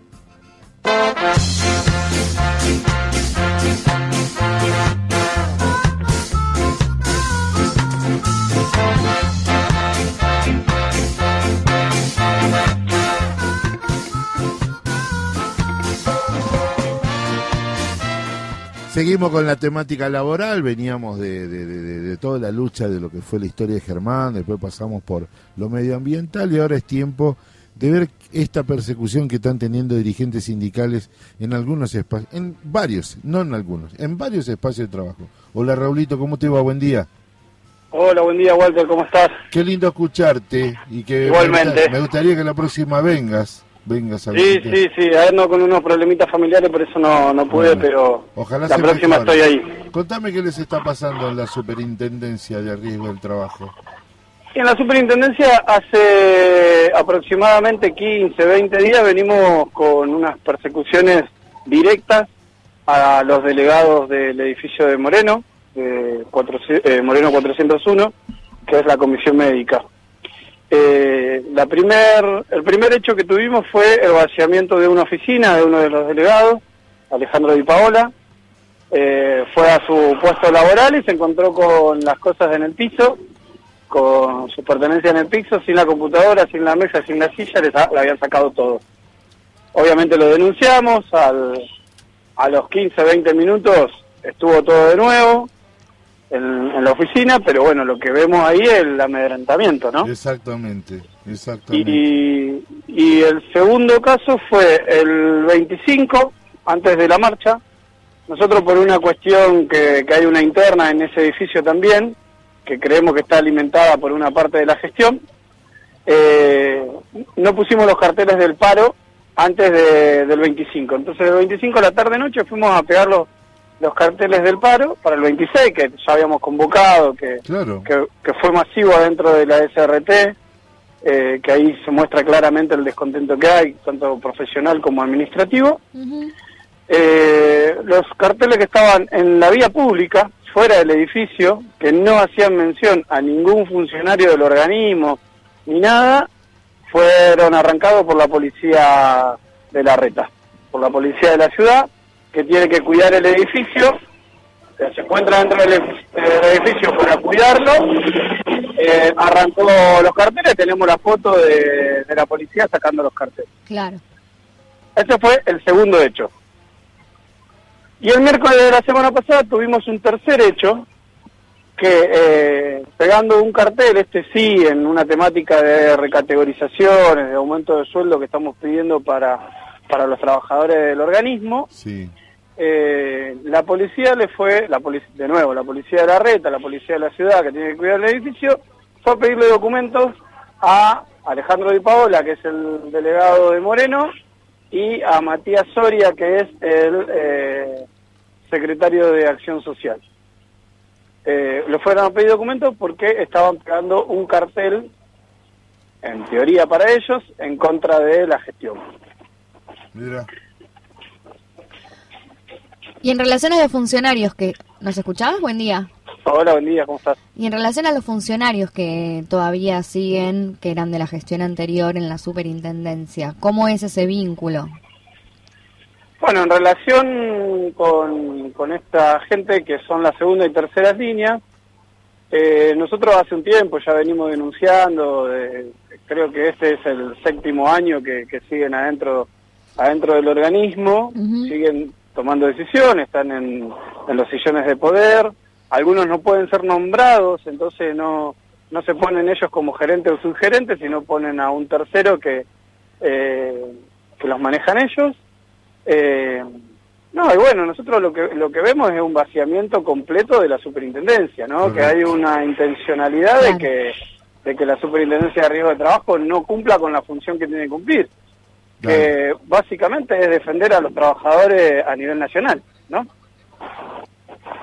Eh, lo, lo que vemos es de ese lado, ¿no? Que hay un gran negocio atrás, hay privatizaciones eh, eh, adentro del organismo, había un, u- una área que funcionaba muy bien, que era el call center, con 170 trabajadores, Claro. terminó estando actualmente en 10, 12 trabajadores. Nada. Entonces, Yo, yo te pido, Rubén, porque la verdad que ya con es, Raúl, con todo esto que vos estás diciendo, ya amerita, amerita eh, toda esta denuncia y, y- y poner en estado alerta a nuestra organización. Pero también sería bueno que vos vengas y nos cuenten, porque la, su- la superintendencia del riesgo de trabajo es un ente de los 90. Raúl lo contó muy bien en una nota que hicimos hace como dos años. Pero a mí me parece que hay que volver a refrescar qué es la SRT, qué función cumple y cómo está constituida. Porque no tienen carrera administrativa, es arbitrario la designación. Me parece que esto es muy grave. Contá con nosotros para que, y nuestra salud y solidaridad con Alejandro y Paola, pero estaría bueno que, que vengamos y armemos bien esta, esta, esta cobertura. ¿Te parece? Me parece perfecto, no hay problema. Nosotros la semana que viene vamos a estar haciendo la denuncia formal. Vamos a presentar para que la Fiscalía tome intervención en esto, porque ya tomó un estado de gravedad impresionante. Gracias, Raúl. Muchísimas gracias. Aquí Gracias, en el agujero del mate.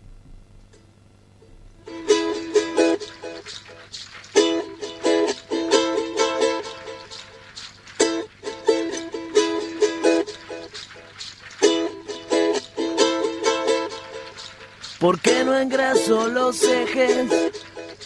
Me llaman abandonado. ¿Por qué no engraso los ejes? Me llaman abandonado. Si a mí me gusta que suene, ¿pa' qué los quiero engrasado? Si a mí me gusta que suene, ¿pa' qué los quiero engrasado? Es demasiado aburrido seguir y seguir la huella. Es demasiado aburrido seguir y seguir la huella. Andar y andar los caminos sin nada que me entretenga. Andar y andar los caminos sin nada que me entretenga. No necesito el silencio, yo no tengo en qué pensar. No necesito el silencio, yo no tengo en qué pensar. Tenía pero hace tiempo, ahora ya no pienso más. Tenía pero hace tiempo, ahora ya no pienso más. Probando,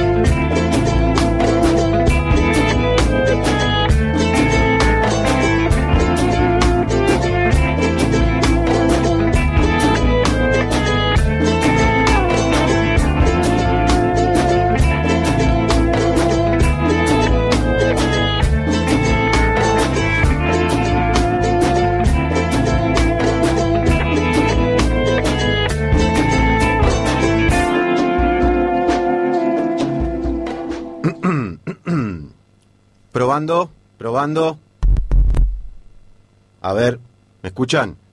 Uno, dos, tres. Todos conocemos a alguien que usa el mate de micrófono. Hola. ¿Anda bien esto? El agujero del mate. Una ronda para que circule la palabra.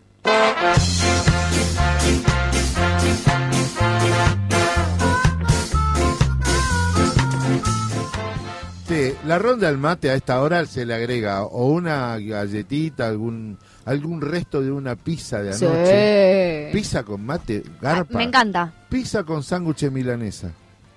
Pizza con sándwich de milanesa. Pero ¿y con qué lo bajo? ¿Eh? ¿Con qué Con lo mate, bajo? Con mate. ¿Con mate? Ah, no, perdón. eh, mate con sándwich milanesa. Mate con sándwich. Ahí, ahí me tienta más una coca. Aunque hoy hablamos de la coca. No, la una porquería, pero bueno. Yo tomo la. New Beach. 3, litros por 100 pesos. Claro. Este, no, le quiero hacer algunas recomendaciones porque hoy, en este jueves que ha sido tan dinámico, Sí. eh, tenemos que contar que, bueno, ¿cómo votó ayer? ¿Dónde votó? Acá en la central. ¿Votó acá en la central? Sí, sí. Voté acá en la central y me- muy, muy emocionada además de venir, de votar acá Ah, ¿sí? en la sede, en donde vi todo el proceso estos últimos meses que estuve viniendo. ¿Sacó Eh, fotos? No, no saqué foto. No, sé sí, por qué. yo fui a agricultura me saqué fotos. Estuve con, estuve con Alejandra Darín. Sí. Estuve con Alejandra Darín. ¿Y qué invité. decía? No, vamos a hacer algo, vamos a hacer algo. Está, quiere ver, asumir y cómo le rearma la Secretaría de Cultura. Claro. ¿eh? La gente de actores. Está Eh, bueno. Estuvimos con Coti también. eh, vino a votar Coti. Este, votó Fedele, votó Anita, votó Vero. Votó todo. Votamos todos. Muy lindo, muy lindo. Muy, mucha participación. Problemas siempre va a haber. Problemas siempre va a haber. Pero en general todo el mundo pudo emitir su voto. Muy complejo el tema de los padrones por la movilidad de la gente también. Claro. Porque la gente Hay que va acercarse a los sectores. no, y además que cada cuatro años cambian las posiciones donde está. Claro. Algunos están en la función gremial, otros están en la función política y otros cambian dentro de sus propios ámbitos de trabajo. Claro. Entonces ayer era, che, pero este no estaba en pesca. No, ahora está en En el- claro. Mirá vos, le digo. Este, y este no era casado y estaba... bueno, Ah, eso- eso eso es ya sirve. puterío, puterío. Las dos cosas que tiene el- ahí en el estatal es que compartimos el Don Saturn y el Corre Beidile. Claro. En dos minutos, qué comunicación transversal, ni Secretaría de Comunicación. tra, Donde, tra, tra, no, ni hablar. Y la mala noticia, como dice el refrán, son las primeras que llegan. Totalmente. ¿Eh? Bueno, en la sala de profes ni le cuento, ¿eh? Esa es tremenda. Una rosca. Sí, hay que tener cuidado, como decía el cura Julián Cini, no hay que tener miedo con la guampada. Porque la guampada es el golpe dado con la guampa. Claro. En seco. El problema, dice el cura, decía, es la guampeada. Porque ese es y ahí ese se pone como... No pasás por abajo de la puerta. El pata de lana, ahí está. El Pero pata bueno, de lana. para cerrar amenamente este día tan particular, no tuvimos tiempo para hablar de la tradición de José Hernández y la contraposición a toda esa historia. Pero dejo acá la recomendación de que lean Las aventuras de la China Iron de Gabriela Cabezón Cámara. Es un libro muy bello en donde construye eh, el, el Martín Fierro Queer, sería, como podría decirlo así. Porque construye la historia, deconstruye en realidad la historia del Martín Fierro desde la perspectiva y la mirada de la China, digamos, Porque o sea, de la China- compañera. Recordemos que la China fue avanzada por el juez, ¿no? Exactamente. Claro, y, la- y porque como quedó sola, sin plata, pobre, vulnerable, tuvo... Está bien, muy Bien, buen bueno, pero cuenta toda la historia de la China desde los orígenes de la China, cuál es su historia familiar, cuál, o sea, reconstruye, ¿no? Por supuesto. Crea una ficción alrededor del personaje de la China, en donde a medida que avanza el relato, todo se va deconstruyendo, incluso aparece José Hernández con, con, bueno, con una caracterización muy muy satírica, aparece Ah. Martín Fierro, por supuesto, el gaucho Fierro, aparece en una primera instancia. Los amigos. Sí, exactamente. Aparece, por eso, aparece mu- mucho, mucha deconstrucción de la historia oficial. No hay, Así no que- hay, eh, ¿cómo es? No hay historia en la montaña, algo, nada, nada de eso. Hay, en realidad hay, hay historia en, ¿cómo se diría? En la, en el valle, como En en, la lo- en la pampa pampa, en la pampa, pampa, exacto, la en las pampa pampas, como hacen la- el camino del desierto, de lo que se le decía Solos. el desierto. Más que solo, la China, no lo quiero spoilear, pero, Pero la China sí, con... la gente tiene que leerlo. Bueno, la china con, un- con una inglesa que es como que la, la encuentra ahí desamparada y la adopta eh, a- a- en su carroza. La, la inglesa va en busca de su marido, que su marido Un fue en busca de... Habían comprado tierras, o sea, Ah. desde Inglaterra compraron tierras. Y quedó como, sí, ahí medio, en medio de la pampa, tratando de buscar su terreno, aparecen los indios, aparecen los estancieros, aparece, bueno, como hay toda una construcción y una deconstrucción de la historia. eh, Repítame el nombre del libro. se llama Las aventuras de la China Iron de la escritora Gabriela Cabezón Cámara. Muchas gracias. Hoy es el Día de la Tradición. Ha habido una musicalización, Martín. Pero, pero, apareció un material hablando de Cristina Fernández de Kirchner, porque hoy estamos a una semana Sí. donde toca en el Estadio Único Cristina Fernández de Kirchner, 18 horas. Va a haber una, una preparación desde las 2 de la tarde, más o menos. Ah, te va seguramente Bien. ir. Y nosotros le traemos este adelanto y ya volvemos. El primero de septiembre, antes de las 21 horas, en la puerta de su casa, intentaron asesinar a Cristina Fernández de Kirchner. El agresor gatilló el arma a 15 centímetros de su cara, pero la bala no salió. Los militantes lo detuvieron en el acto y lo entregaron a la policía. Su nombre es Fernando Sabac Montiel. No actuó solo. Estaba acompañado por Brenda Uliarte, quien junto a otros cómplices lo instigó a cometer el crimen. Este hecho fue el más grave de una sucesión de acciones violentas contra Cristina registradas este año. Pero ¿quién estuvo detrás del intento de asesinato? Días más tarde del atentado, un testigo se presentó en el juzgado de Capuchetti para aportar información. Declaró que, dos días antes del atentado, en el bar Casablanca, en la esquina del Congreso Nacional, escuchó decir al diputado Gerardo Milman, junto a dos mujeres que lo acompañaban, lo siguiente: Cuando la maten, yo voy a estar camino a la costa. Se constataron judicialmente las afirmaciones del testigo. El testigo estaba ese día en el lugar y hora que indicó. Milman estaba en el bar Casablanca a la misma hora que declaró el testigo. Y efectivamente estaba acompañado por dos mujeres que, se comprobó, son sus asesoras en el Congreso. Al otro día viajó a la costa. A los dos días quisieron asesinar a Cristina. Cuando las asesoras de Milman declararon en la causa, primero negaron la reunión y su presencia en Casa Blanca hasta que les mostraron las imágenes entrando y saliendo del bar. Recién entonces admitieron que aquella reunión había existido. Pese a que iniciaron su declaración bajo juramento mintiendo, la jueza Capuchetti no tomó ninguna medida para seguir investigando. Milman todavía no fue citado a declarar en la causa. ¿Quién es Gerardo Milman? Fue viceministro de Seguridad durante la gestión de Patricia Bullrich, donde manejó el área de inteligencia. Integra la mesa del PRO y es diputado nacional por el mismo partido. ¿Quién es una de las mujeres que lo acompañaban en Casablanca? Carolina Gómez Mónaco fue Miss Argentina en el año 2012. En 2017, Milman la designó como directora de la Escuela de Inteligencia Criminal de la República Argentina. Es dueña de Lux Estética, creada el mismo año de su designación como funcionaria. Tiene una segunda empresa y otra socia, María Mrué, la panelista del programa de Crónica TV, en el que llamativamente aparecieron por primera vez en escena Sabac Montiel y Brenda Uliarte, semanas antes del atentado. ¿Hay otras conexiones entre Milman y el intento de asesinato a Cristina? El 18 de agosto, 13 días antes del atentado, Milman presentó, cual moderno Nostradamus, un proyecto de declaración alertando que un iluminado podría realizar un posible ataque a la figura de Cristina. Uno de los confirmantes fue Francisco Sánchez, quien días antes había pedido pena de muerte a Cristina. El proyecto presentado finaliza con una sugestiva y antidemocrática frase. Sin Cristina hay peronismo. Sin peronismo sigue habiendo Argentina. Pese a todo esto y tratándose del hecho de violencia política más grave desde el retorno de la democracia, cuando aparecieron las primeras pruebas que involucran a la política con el ataque, la jueza Capuchetti paralizó y boicoteó la investigación. Es evidente que el Partido Judicial no quiere a Cristina como víctima, la quiere presa o muerta.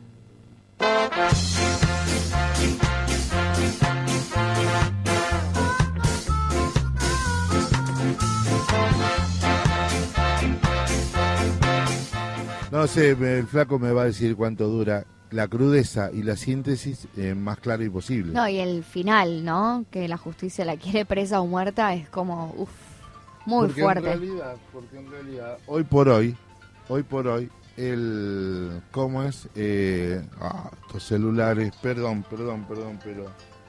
Este, ¿Cómo es? Este, esto suele ocurrir, Tomás. Eh, no, quiero contarles esto. Eh, este material que nos trajeron la, la gente de la producción y Martín eh, ponen claro, blanco sobre negro, lo que está pasando con la justicia y, Cristina. No, ya no, ya no podés no tomar posición. Evidentemente no hay término medio. No hay medias tintas, Exacto. claro, claro. ¿Mm? Acá hubo un atentado, eh, apuntan a que Cristina este, eh, desaparezca del escenario político porque es el último bastión que se opone a la transformación de este país. Claro. Sí, la transformación neoliberal que, pro- que quieren el PRO y Estados Unidos, ¿no? Sí, pero además ya hemos intentado todo. La historia argentina es tan cíclica, unitario, federales, este, pro españoles, eh, criollos, este, personalista, antipersonalista, radicales, este, eh, peronista, antiperonista, desarrollista. Digo, probó Sí, todas. La cíclica argentina probó todas. Totalmente. Ahora, lo que, lo que tiene que entender gran parte de la sociedad, que es la que oscila, que no hay otro modelo que salir eh, con lo que plantea Cristina, un crecimiento equitativo, que sea inclusivo, que tenga todas las perspectivas para que haya igualdad de oportunidades. Pero bueno, eh, nosotros estamos convocando para el 17 de noviembre para que acompañemos a Cristina porque me parece que ahí sí va a estar el puntapié para, así como fue con Podoro Pi cuando lanzó la Unidad Ciudadana, Tal así cual. como ese Twitter donde decía vengo con una alianza para juntar a todos y a todas, el 17 de noviembre es ese momento. Así que Cristina o nada, viejo. Sí. Nosotros nos vamos a despedir con un carnavalito. Aire musical norteño, particularmente Anita nos podría explicar mejor, pero basado en el charango, eh, quena, siku y todo ese tipo de elementos que se realizan de viento. Y vamos a escuchar una versión de Juan Cruz Torres, que es el hijo de Jaime Torres, que me enteré hace muy poquito. Tocó en la inauguración del Mundial de 1974 en Alemania, con su grupo. Jaime Torres. Estamos hablando de un tipo casi un inca. Nació en Tucumán, todo lo que... Pero es un... Para mí era, toda la vida pensé que era un originario. Claro. Jaime Torres heredó este pibe y mirá lo que produce. Nosotros de esta manera nos vamos a ir. Nos vamos a ir presagiando ese 17 de noviembre. Mirá qué lindo que es esto. Feliz día, feliz día para todos y todas. Abrazo.